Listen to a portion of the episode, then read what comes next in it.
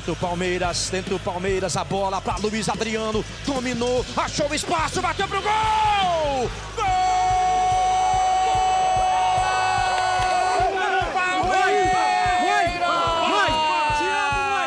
52 ainda não.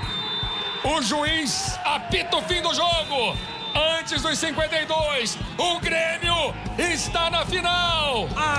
Apita Wilton Pereira Sampaio. O torcedor do Palmeiras canta e vibra. Palmeiras e Grêmio, o time do São Paulo vem cercar a arbitragem. A reclamação é que ele teria que acrescer mais tempo. Olá a todos, saudações, estamos chegando para mais um podcast A Mesa, a mesa redonda do GE. Comigo André Rizek, com Paulo Vinícius Coelho e Gustavo Poli, no último podcast de 2020. Fala PVC, beleza? Beleza, você vê que o futebol brasileiro é capaz de destruir até um lindo verso de Belchior, que diz, é, como é que é? Ah, tenho comigo pensado, Deus é brasileiro e anda do meu lado e assim já não posso sofrer no ano passado. Mas o campeonato do ano que vem é o do ano passado. Dá para sofrer no ano passado ainda. Exatamente, o, a temporada 2020 ainda não terminou. Inclusive, estamos sofrendo aqui é, no seleção, porque a gente quer fazer ranking da década, time da década, time do ano. Mas o ano não termina hoje no futebol brasileiro, vai terminar só em 2021. O que terminou é a Copa do Brasil para São Paulo e para a América. O Lisca tinha avisado que o América só ia conseguir passar pelo Palmeiras se fizesse o chamado jogo perfeito, concentração máxima. O América até teve bons momentos na partida, criou muitas chances no começo do segundo tempo, mas não marcou os gols, não fez o jogo perfeito. E o Palmeiras avançou, assim como o Grêmio de Renato, que estava on fire na entrevista depois do jogo. Fala, Poli, beleza? Bom dia, boa tarde, boa noite. É, esse é o último podcast desse ano fatídico, né? 2020 vai passar, certamente deixando muitas memórias, não necessariamente saudades, né? Só para algumas exceções. É, foram dois jogos interessantes ontem, né? Nessa quinta, nessa quarta-feira, dia 30 de dezembro de 2020. Dois jogos assim muito amarrados. É, muito, eu vi muitas críticas é, a, a estéticas ao, ao, São Paulo e o Grêmio, mas às vezes eu acho que as pessoas esquecem que é uma competição, que o, o, um time, os dois times querem ganhar. O Grêmio jogou, ah, o Grêmio jogou meio feio, nem acho que jogou tão feio.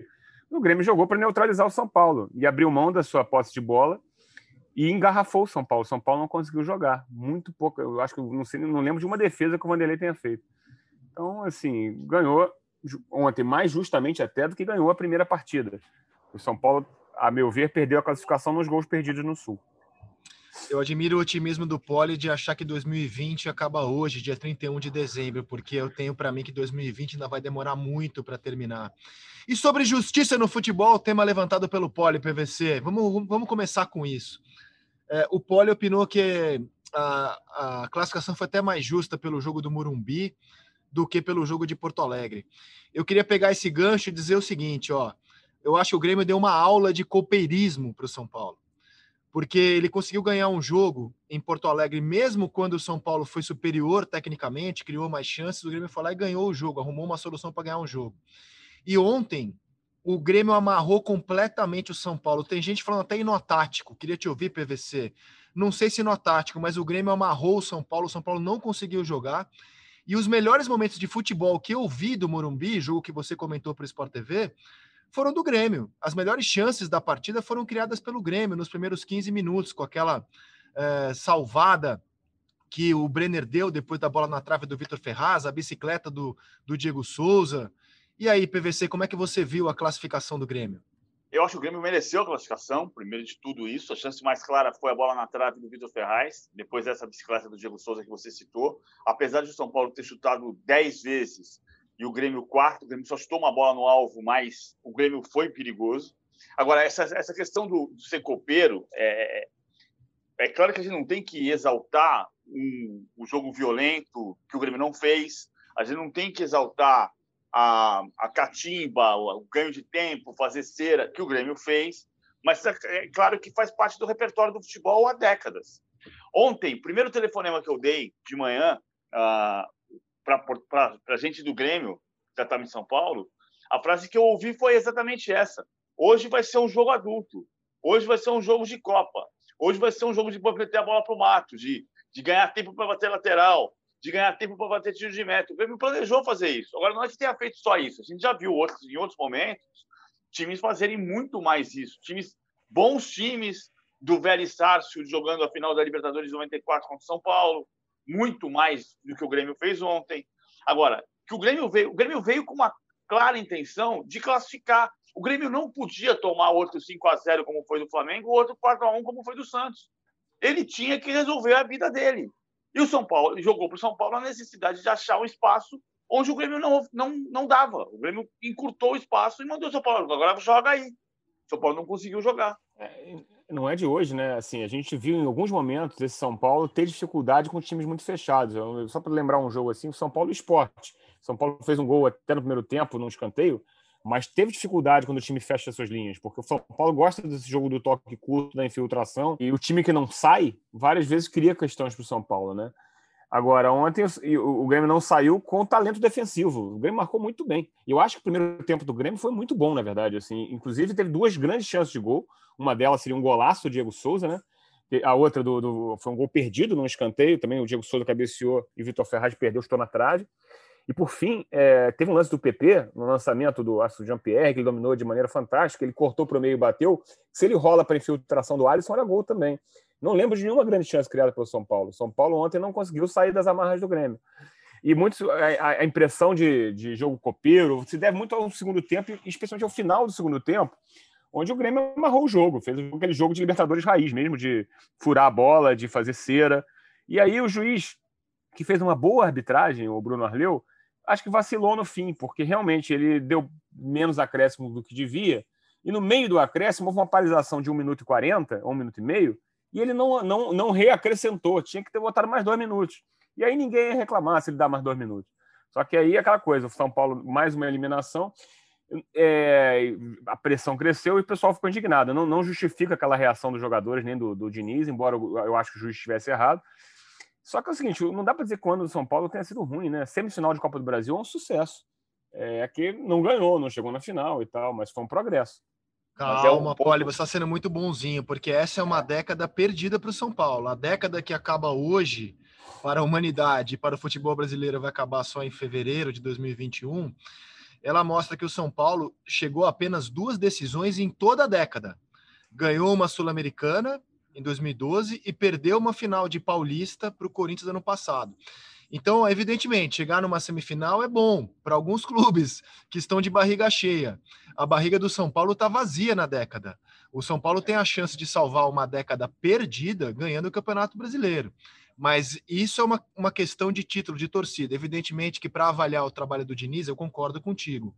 Chegar eh, na semifinal de Copa do Brasil e ser o líder do Campeonato Brasileiro é um trabalho muito positivo. Eu só quero aguardar ainda para ver como vai terminar o Campeonato Brasileiro, como vai se dar o Campeonato Brasileiro até lá. Agora, ó, é, é, voltando ao jogo, o nosso amigo Menon, Luiz Augusto Simon, ele tweetou um negócio que eu achei muito interessante, cara. Escreveu o seguinte: Grêmio tinha compromisso com a classificação. São Paulo tinha compromisso com um conceito de jogo. Cara, eu acho que faz muito sentido isso com o que aconteceu no Morumbi. O São Paulo tentou manter o seu estilo de jogar, mesmo sem o Reinaldo, que é fundamental para furar times mais fechados, né, na jogada aguda pelo lado esquerdo, e sem o Luciano. Eram desfalques importantes para o São Paulo, porque o Luciano faz com o Brenner a dupla mais letal do futebol brasileiro. E o Poli citava que o São Paulo tem dificuldade de encarar times mais fechados. De fato, pelo menos de memória, assim, de sopetão, os melhores jogos que eu vi do São Paulo no ano foram contra times que se abrem contra o Flamengo, contra o Atlético Mineiro. O Grêmio encarou o São Paulo três vezes nesse ano, né? O São Paulo não marcou nenhum gol nos três jogos. Por isso que me parece também um pouco de choro do São Paulo, querer um minuto a mais, dois minutos a mais. Jogou 270 minutos contra o Grêmio, não marcou um gol. Seria um minuto a mais ou a menos que faria diferença, PVC? Mas o Diniz falou isso, que não é que faria diferença. Ele está cobrando o, o, que ele entende é conivência com, com o estilo de jogo. E eu repito, eu não acho que o Grêmio abusou disso. O Grêmio foi para fazer esse jogo, estou dizendo porque eu ouvi de manhã que o Grêmio faria esse jogo de Copa, esse jogo da malícia, esse jogo da catimba. Mas não achei que foi um abuso, não. Agora, cabe ao árbitro dar 10 minutos a mais de, de acréscimo. Isso cabe. Se vai Ele fazer deu o gol sete. não, é outro. Ele deu Ele sete. Deu sete. Mas encerrou antes do sétimo minuto se completar. É essa reclamação do São Paulo faz um certo sentido, não porque fosse, e o Diniz falou, não que fosse conseguir fazer o gol depois. Ah, eu acho um pouco que é personalizar no Diniz. Sabe assim, quando você fala assim, ah, o São Paulo tem, tinha compromisso com o estilo, de, com, com a, a, o modelo de jogo. Eu não acho que seja isso. O São Paulo tinha que fazer o quê? Meter a bola para o mato? Ele tinha que ganhar o jogo. Ele não conseguiu, foi fazer o modelo de jogo dele ser superior ao do Grêmio. E foi Esse no Sul, é né? o ponto. Isso que é interessante. No Sul foi. No Sul. A, com o Reinaldo a, a, e com o Luciano no Sul. É, é ainda teve, desfal, teve os desfalques, né? Assim, teve esses dois desfalques importantes. E, e, e, e, é, o Reinaldo deve estar se mordendo porque tomou um cartão bobo no fim, né? Agora, no Sul, o São Paulo merecia ganhar o jogo e perdeu. E aí a, coisa trouxe, trouxe para casa. É. E lá o Grêmio saiu mais. Né? Paulo, né? ela... uhum. Saiu mais, ele tinha que ganhar o jogo. Uhum. O Grêmio tinha que fazer um gol lá. Então ele fez o gol e se fechou. O São Paulo não conseguiu. O São Paulo não conseguiu impor o seu modelo de jogo. Se tivesse imposto o seu modelo de jogo, tinha classificado, e aí o compromisso era com a classificação. Agora, não dava para o São Paulo fazer o jogo que o Grêmio fez para se classificar. Ah, eu acho que assim, o, o, o, problema do São Paulo é do São Paulo. Essa aqui é a décima eliminação do São Paulo no Morumbi em oito anos. São Paulo foi eliminado pelo Corinthians, no Paulista em 2013, foi eliminado pela Penapolense, no Paulista 2014, pelo Bragantino, tudo no Morumbi, Atlético Nacional na Copa Sul-Americana, Mirassol não é muito, no não é muito cruel também, porque assim, você assim, esse, esse brasileiro, ele, nessa Copa do Brasil, ele podia ter sido eliminado várias vezes, não foi, né? Porque ele foi ganhando, chegou na semifinal. O que eu quis dizer que era progresso é que essa foi a melhor campanha do São Paulo na Copa do Brasil em muito tempo. Assim, e o time do Diniz vem crescendo. Ontem foi um jogo, um jogo que, pô, qualquer um podia ganhar. Claro que o Grêmio foi melhor e neutralizou o São Paulo. E acontece, futebol é assim, né? O Grêmio podia ter. O São Paulo merece. Se o Luciano faz o gol cara a cara, ou se o Brenner chega naquela bola, assim, o outro jogo era, o jogo era outro, mas é aquela coisa, né? Como diz o Marcelo Barreto num ditado de bicas, né? Se cachorro não descomer, explode, né? Não, dá, não adianta ele ficar no C. Mas eu não acho mas, que a gente possa crucificar o São Paulo, né? Não, não, não crucificar, mas eu, eu, uhum. eu, primeiro eu queria fazer um elogio ao PVC. Eu assisti ao jogo ontem no Sport TV e impressionante como o PVC tinha apurado informações e, e, falou o tempo inteiro como seria o jogo pelo lado do Grêmio, e aquilo foi se confirmando e fez uma ótima dupla com o Luiz Carlos Júnior e um ótimo amigo. trio com o Paulo César Vasconcelos. A transmissão foi muito boa. Mas eu, eu, eu tô mais com o Menon do que com você nessa do conceito de jogo, PVC, porque, é, por exemplo, o, o São Paulo, é, esse modelo de jogo que o São Paulo tem, e é um modelo consagrado, porque o São Paulo é o líder do Campeonato Brasileiro por pontos corridos, que é o campeonato que determina quem é o melhor time do país a cada ano. Mas ontem, é, esse modelo de jogo não estava funcionando contra o Grêmio. Especialmente, eu, eu, eu quero dar um peso grande às ausências do Reinaldo e do Luciano, porque o, o Reinaldo é o escape do São Paulo, né? Para jogar pelos lados, né? Ele é quase que um ponto esquerda quando o time tem a bola. E aí o São Paulo ficou muito preso a essa ideia que não dava, não estava dando certo. Inclusive, eu, eu, eu, assim, me incomodou, não sei se vocês ficaram com essa impressão, parecia ter um decreto que toda jogada do São Paulo tinha que passar pelo pé do Daniel Alves. Ele não estava numa boa noite ontem. É, não, no meu entendimento, não estava com uma noite muito inspirada. E, e, aí o São Paulo não conseguiu arrumar uma outra solução. Ele, ele apostou nisso até o fim do jogo nesse modelo de toque de bola que o Renato ironizou depois na entrevista, de posse de bola, e não estava dando certo. Então eu acho que o São Paulo também não soube buscar uma, uma alternativa ao seu modelo de jogo. O Grêmio soube. O Grêmio jogou de uma forma diferente é, nos dois Paulo... jogos e da maneira como ele joga. Fala. O São Paulo não tinha essa outra hipótese. Tudo bem, ele tinha que tentar conseguir infiltração com a tabela por dentro. E ele não conseguiu. Então ele começou a abrir o jogo e apostar em cruzamentos, que não é o estilo do São Paulo. São Paulo cruzou 38 bolas, não é o que o São Paulo gosta de fazer. Exato. Agora, é que ele não estava conseguindo fazer outra coisa. Eu só acho é que toda vez que o São Paulo perde, se discute o modelo do Diniz. E, e a gente não está fazendo isso quando. A gente sempre personaliza no Diniz. E não estou crucificando o São Paulo quando eu digo tem um problema São Paulino.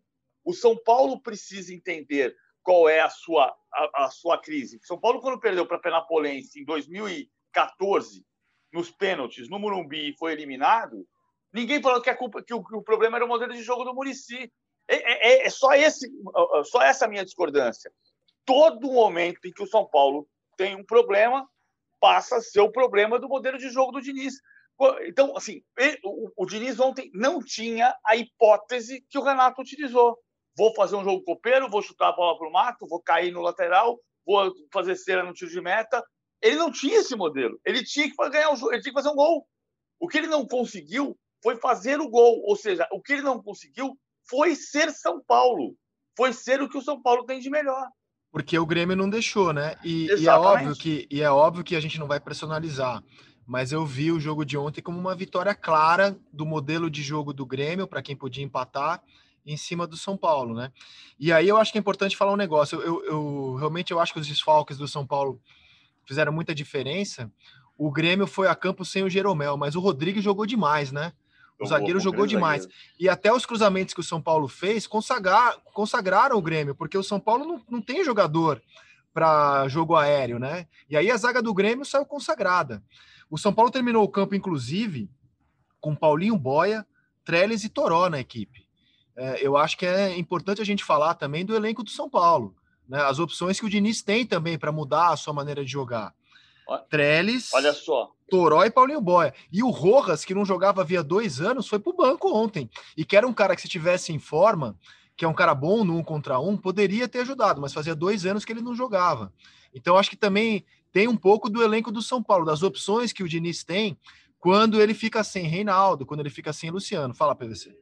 Não, eu estava fazendo uma conta aqui dos cruzamentos, para ver como o São Paulo saiu do modelo dele. É que ele, ele, saiu do jeito errado. A média de cruzamentos do São Paulo é de 23 por jogo. Foram 38. Ele cruzou 15 vezes, 15 bolas a mais. Por quê? Porque não conseguiu fazer o seu modelo. Então ele tentou fazer o quê? Ele fugiu da característica dele, que é péssimo, justamente pelo que você falou. Ele não tem o cabeceador. Não aconteceu nada. Ele finalizou 10 vezes, que é a média do time na Copa do Brasil.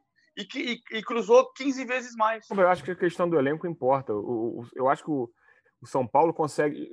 A performance do São Paulo está acima do elenco. Quer dizer, a performance coletiva do time, do modelo, do, do, do que o PVC falou, do criticado modelo, está acima. A gente tem que olhar. A gente não pode cair no resultadismo, né?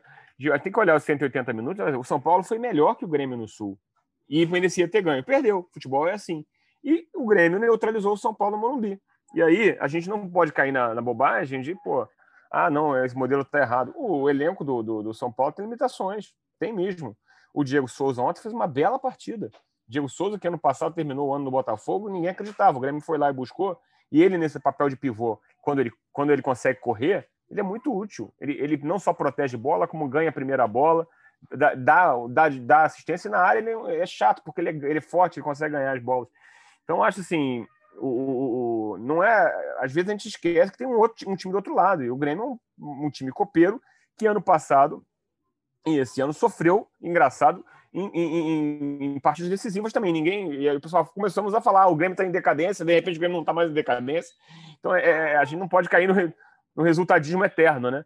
E, e acho que o, o, que você falou é verdade. O, os cruzamentos pro, do, do, do, do, São Paulo ontem, especialmente os cruzamentos aéreos, tentaram alguma coisa rasteira até.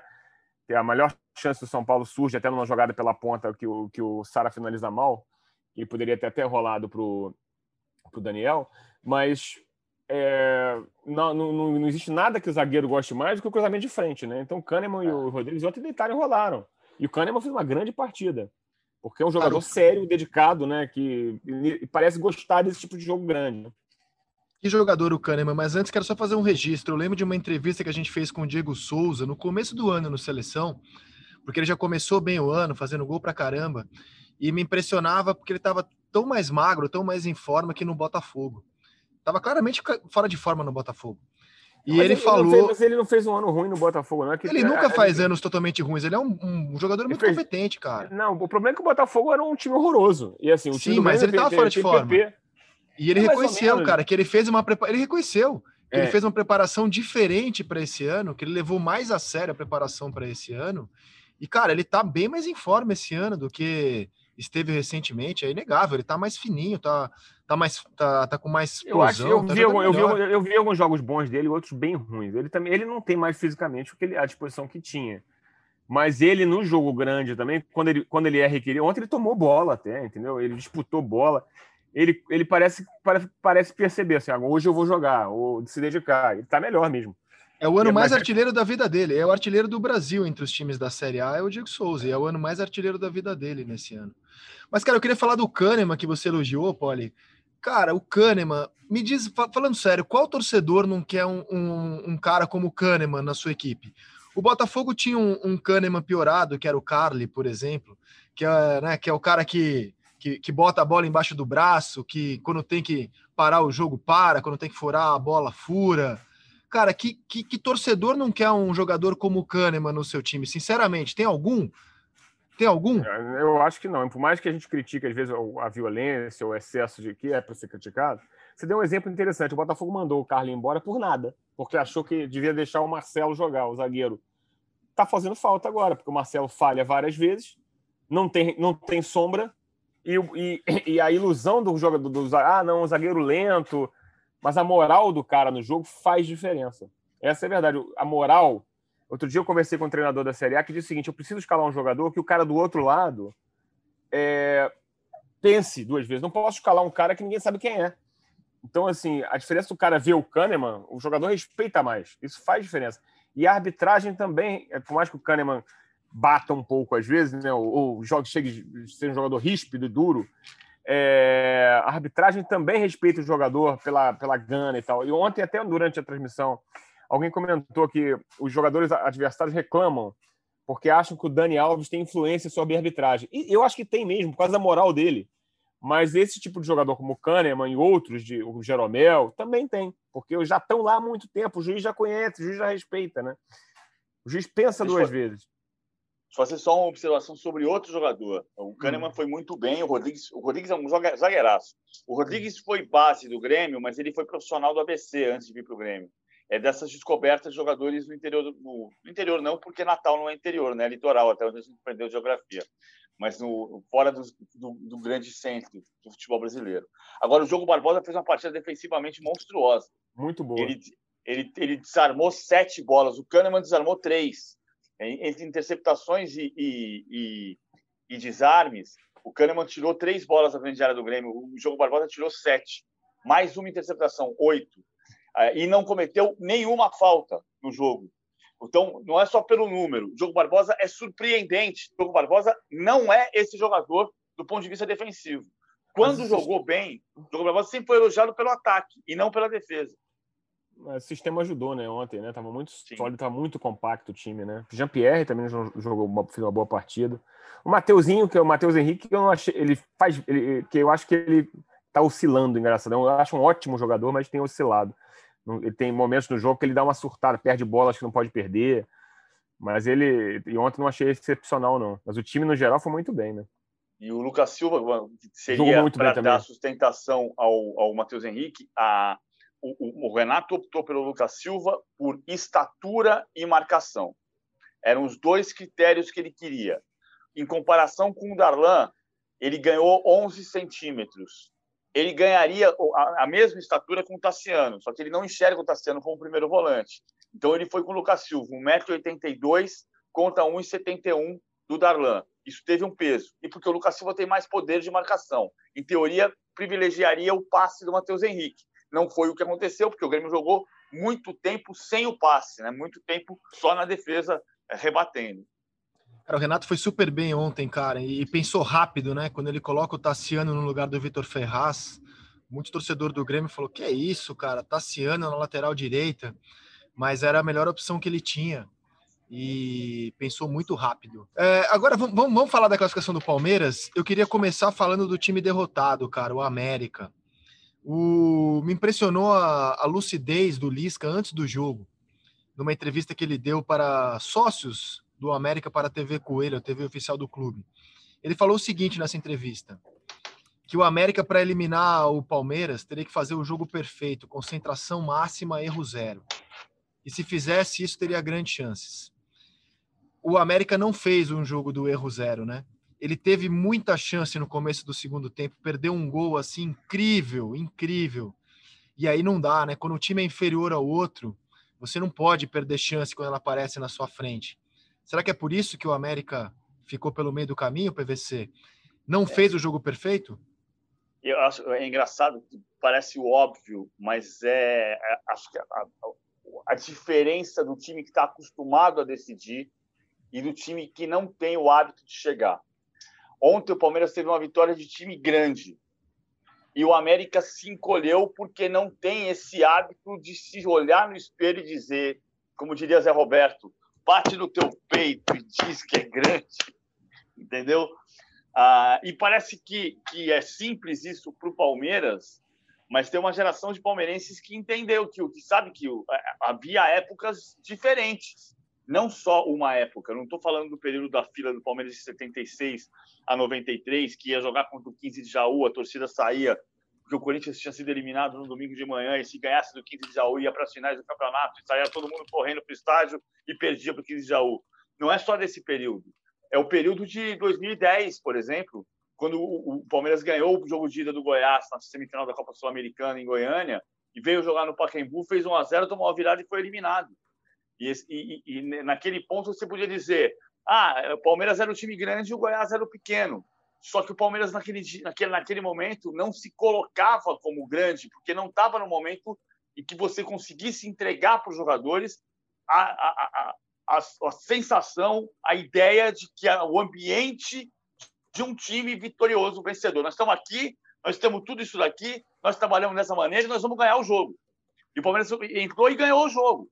Jogando mal o primeiro tempo, jogando mal o começo do segundo tempo, não fez um grande jogo, mas se comportou como time vencedor. E isso falta pelo hábito, pelo ambiente, por você conseguir convencer o, o teu jogador de que ele tem muito mais condição e que se ele fizer a coisa certa, ele vai ganhar a partida. O PVC foi longe agora, citou Palmeiras 2, 15 de Jaú 3, Campeonato Paulista de 1985, no Palestra Itália, no antigo Palestra Itália, um dos vexames que o Palmeiras teve nessa época de fila.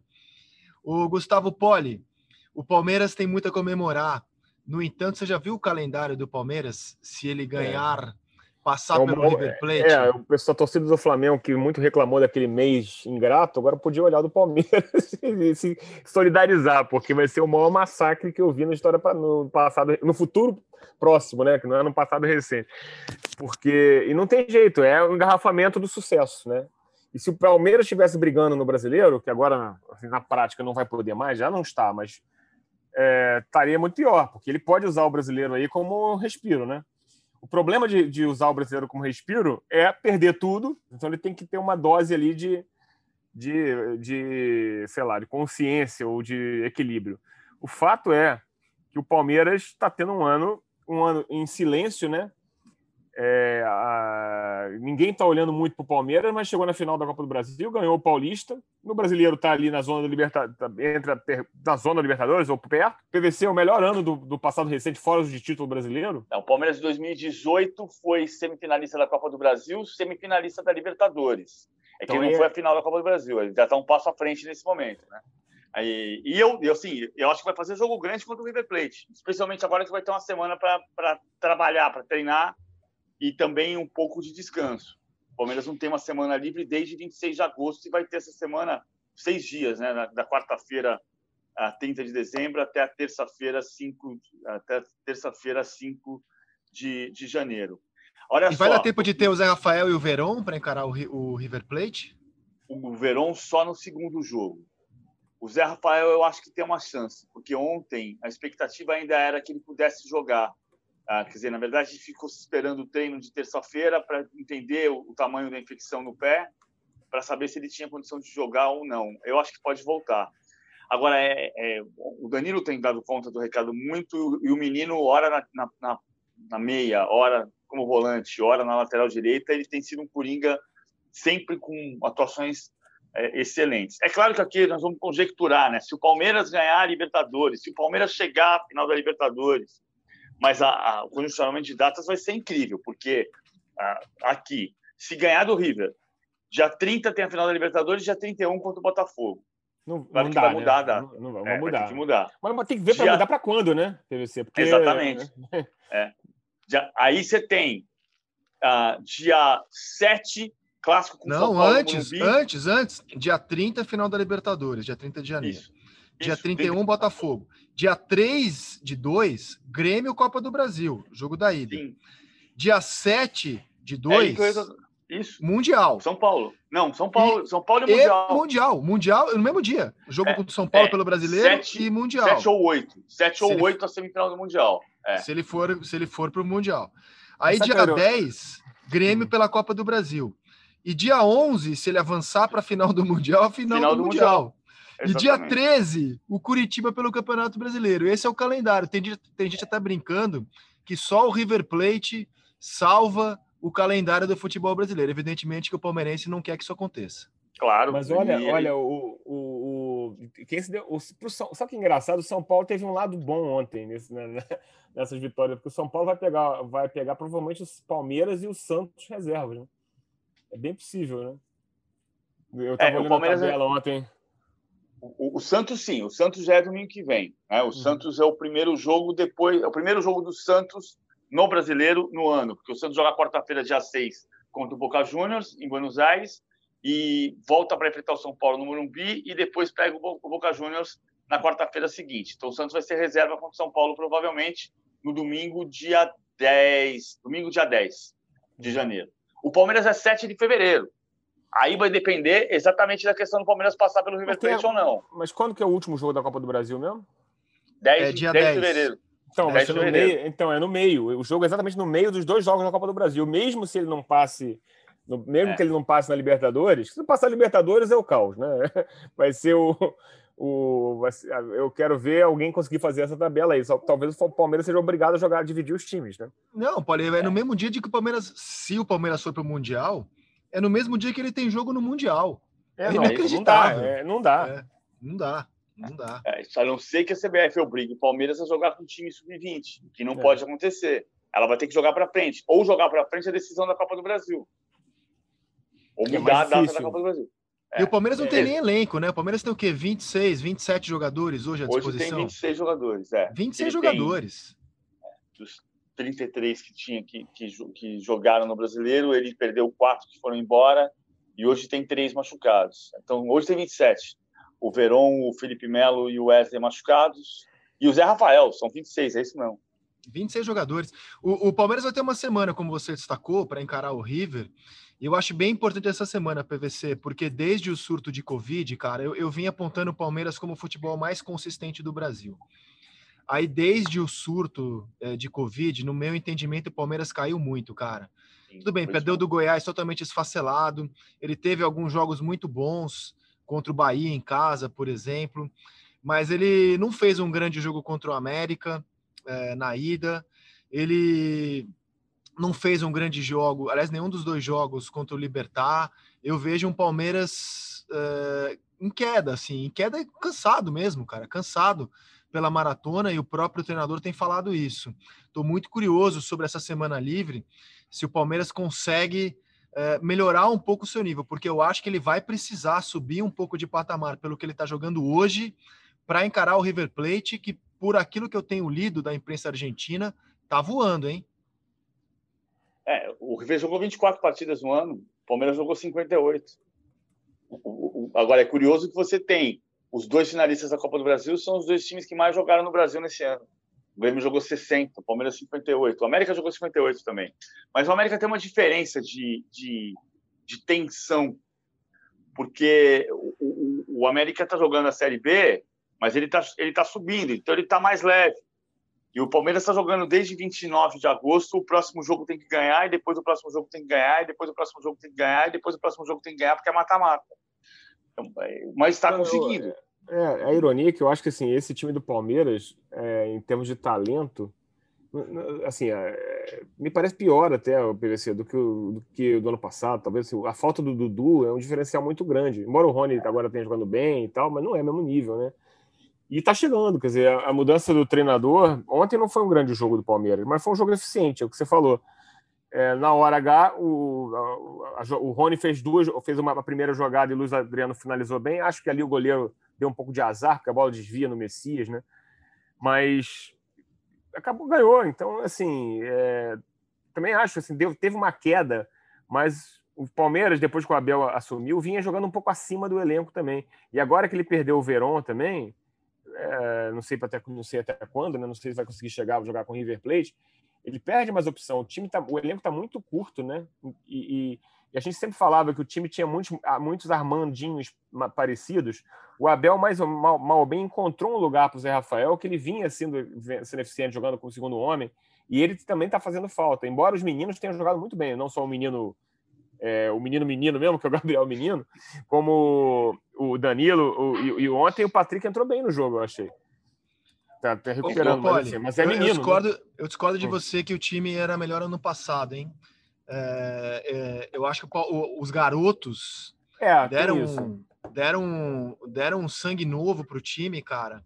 Gabriel Menino, Patrick de Paula, o Wesley, Gabriel Veron e Danilo, esses cinco garotos que entraram no time, cara. Mas, mas é, e, e, o Vinha, lateral esquerdo também, é, que não estava no ano passado, melhoraram o futebol do Palmeiras. O Vinha, o Vinha é um upgrade em relação ao Diego Barbosa e ao Vitor Luiz? Sim, mas não é.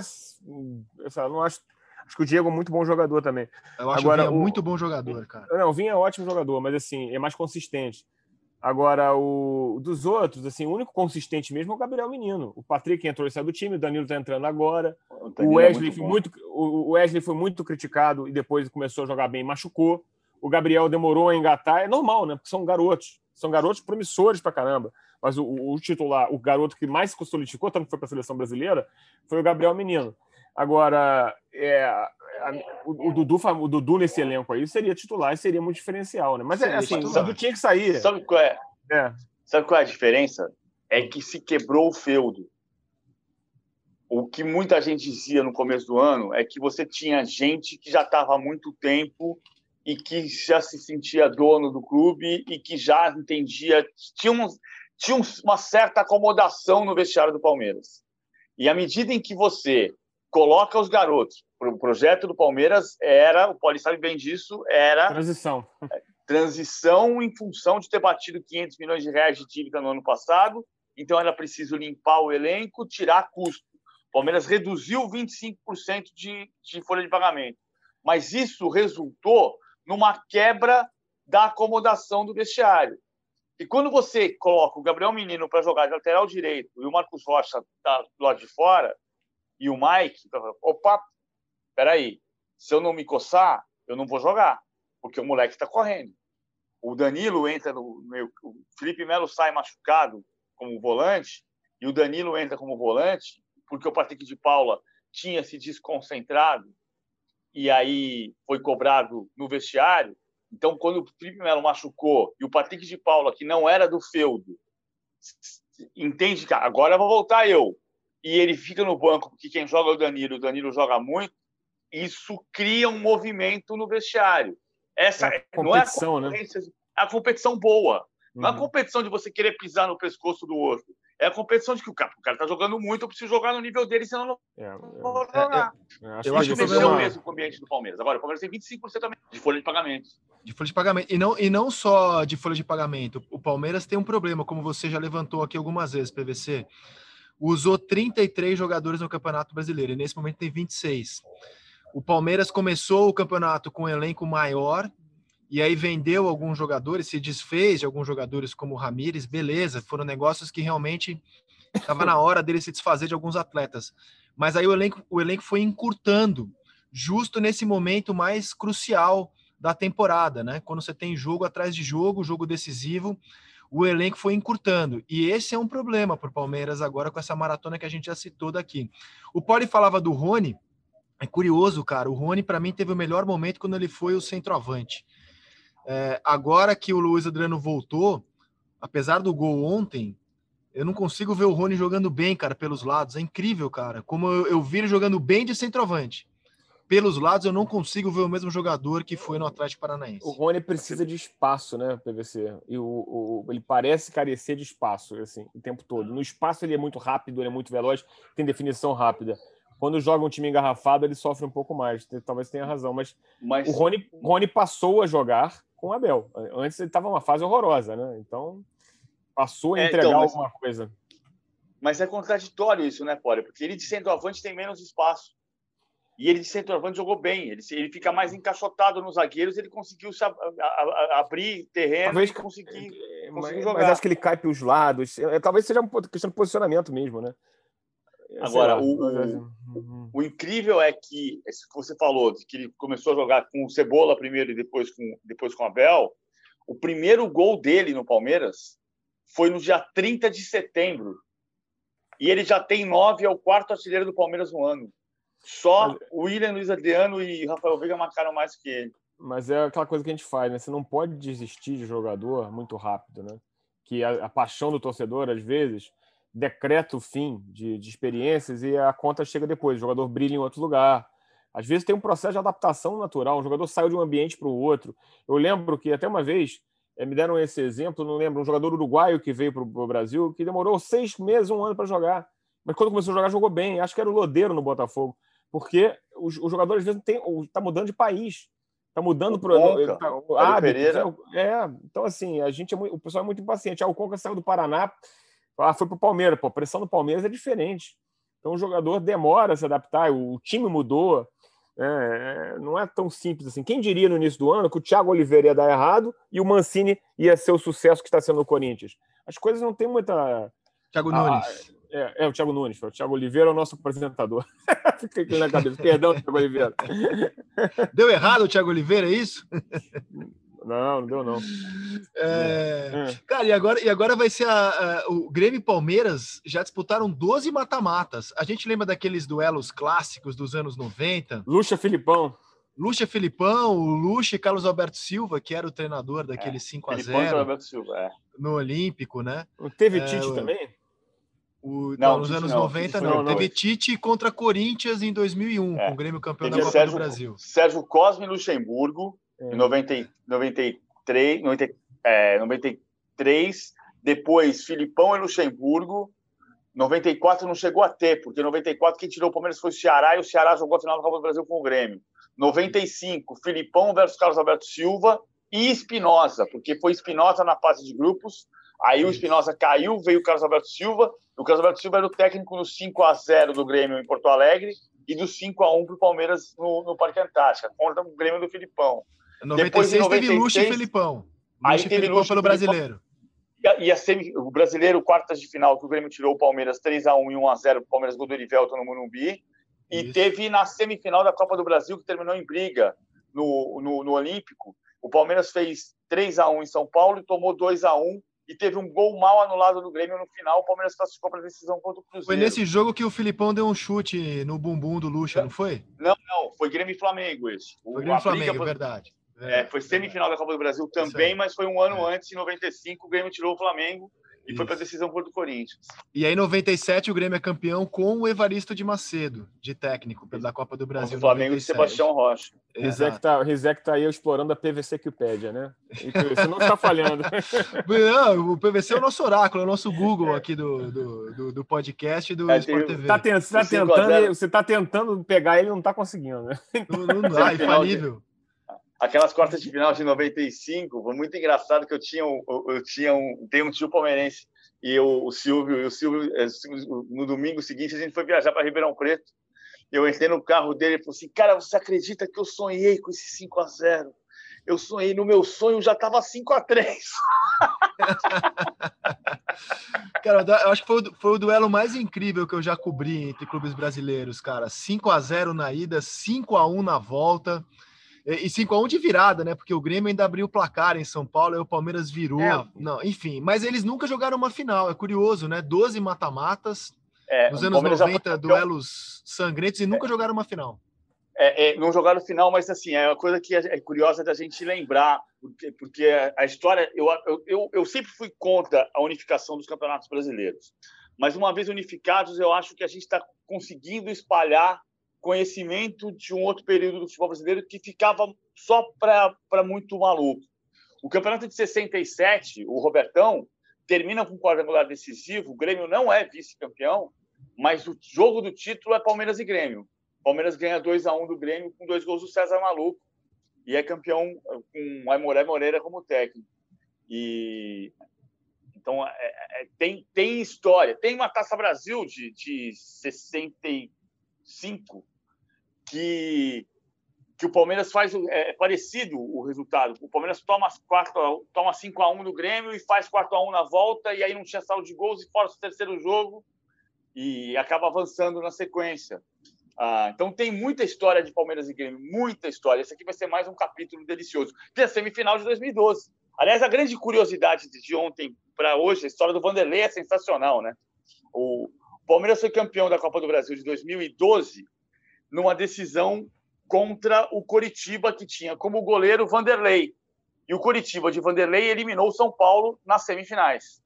Depois, em 2015, o Palmeiras foi campeão da Copa do Brasil contra o Santos, cujo goleiro era Vanderlei.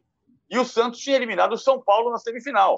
E agora Olha... o Palmeiras vai enfrentar o, o Palmeiras vai enfrentar o Grêmio na decisão do goleiro Vanderlei, que eliminou o São Paulo na semifinal de novo. É, essa estatística o pessoal do Grêmio não gostou, não, PVC. Olha só, estamos chegando aqui no, na reta final do podcast e eu queria fazer. Os amigos escolham a projeção que quiserem para o ano que vem, mas a minha vai ser sobre a Série B, cara. No sábado, o Cruzeiro completa 100 anos, é, cumprindo a maldição do centenário. Impressionante como o clube brasileiro no centenário, a gente mostrou essa semana no Seleção se dá mal e o Cruzeiro vai passar um centenário, tendo de amargar a expectativa de mais uma Série B. Ele não vai subir é, e vai jogar mais uma Série B. Cara, a Série B do ano que vem é um negócio que promete, hein?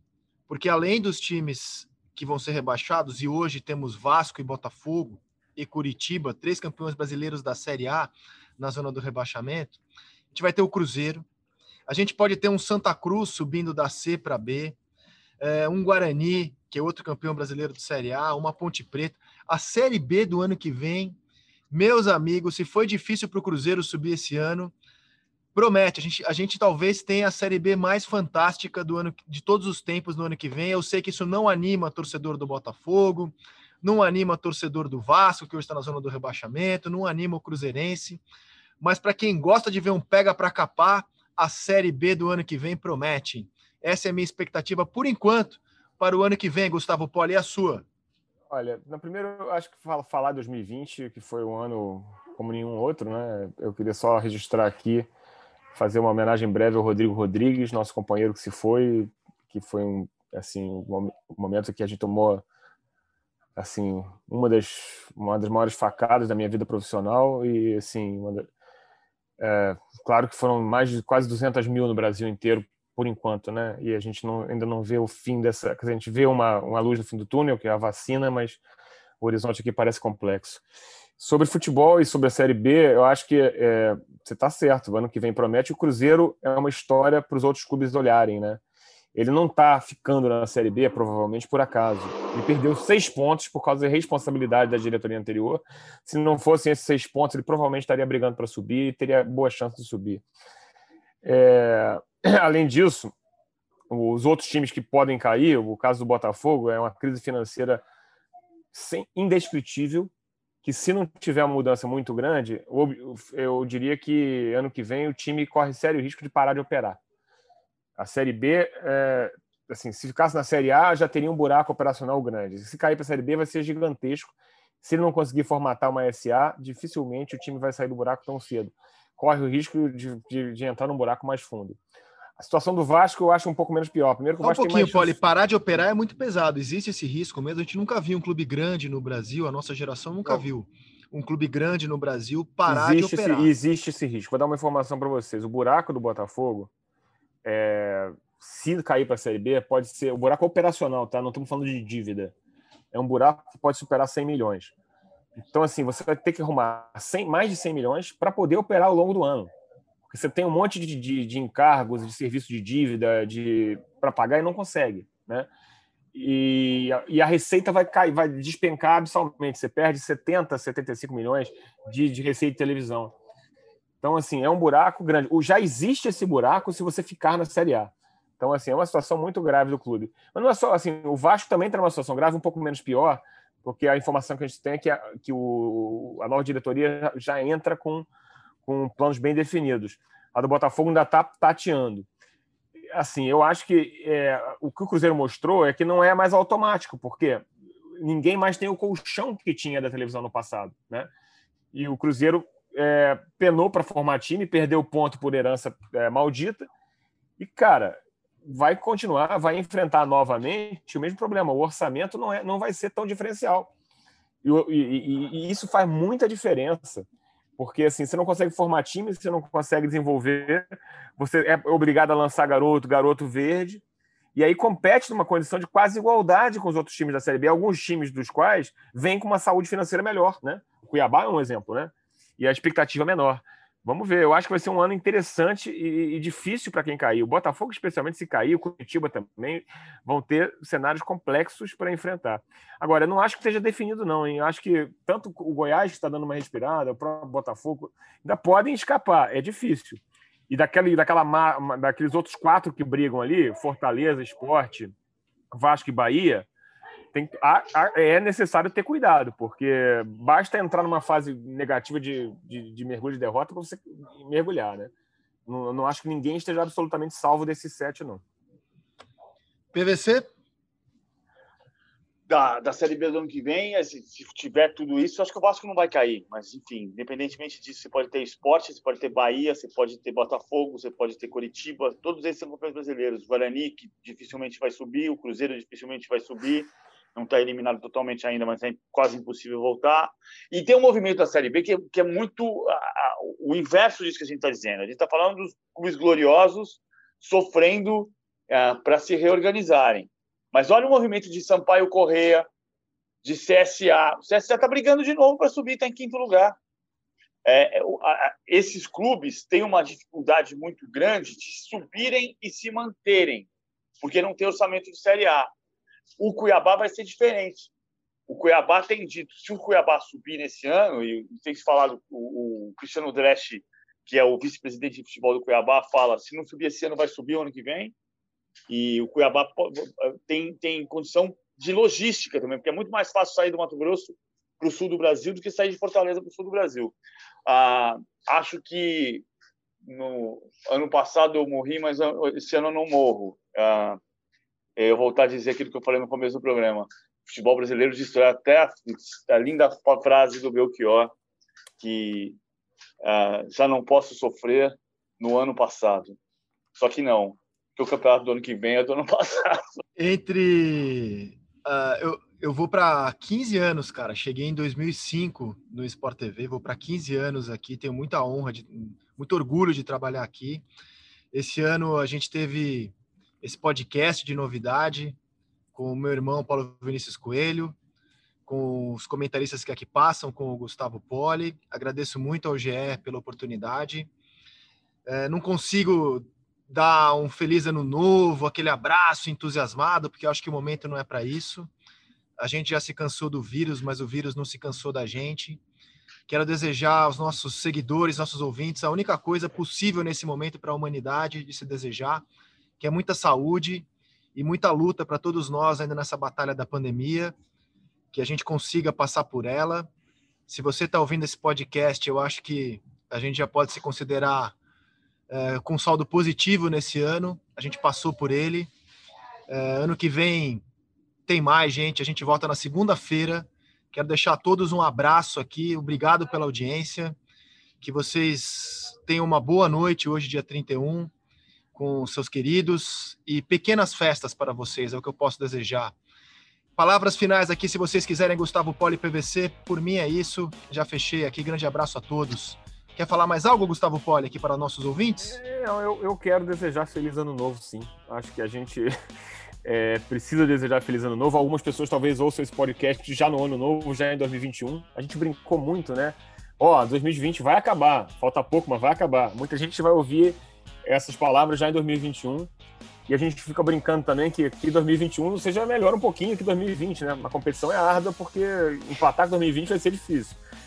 Mas a gente tem, eu acho que eu sou, eu procuro ser otimista, temos que olhar para frente, olhar para cima e acreditar que dias melhores virão. A gente às vezes é, tende a abraçar as más notícias e, e, e, sofrer e se deprimir, mas é claro que 2020 é, não foi fácil foi o, talvez o ano mais difícil da nossa vida profissional e em todos assim, eu estava lembrando aqui 31 de dezembro de 2019 ninguém farejava imaginava nada parecido com isso. Imagina se todo mundo ia andar no Brasil de máscara né? seria era uma coisa quer dizer nem todo mundo tá andando né? Mas você imaginava ver pessoas na rua no Brasil indo na praia de máscara era uma coisa meio era fora do esquadro mas aconteceu vamos lidar com isso. Só queria deixar um abraço para vocês PVC Rizek, que eu tenho certeza que 2021 vai ser muito bacana na sua vida, Rizek. João e o Pedro estão chegando aí. Um beijo para Andréia e para todos. Feliz ano novo. Que seja um ano melhor. Faço minha palavra, minhas as palavras do Poli e a palavra que está na camisa do Bayern, campeão da Champions League aqui, ó. Danke. Quer dizer, obrigado. Obrigado a vocês que acompanharam esse podcast. Na segunda-feira tem mais comigo, com o PVC e com o Team Victory, pela primeira vez aqui no podcast A Mesa. Se cuidem, pequenas festas, saúde para todos e até a próxima. Tchau!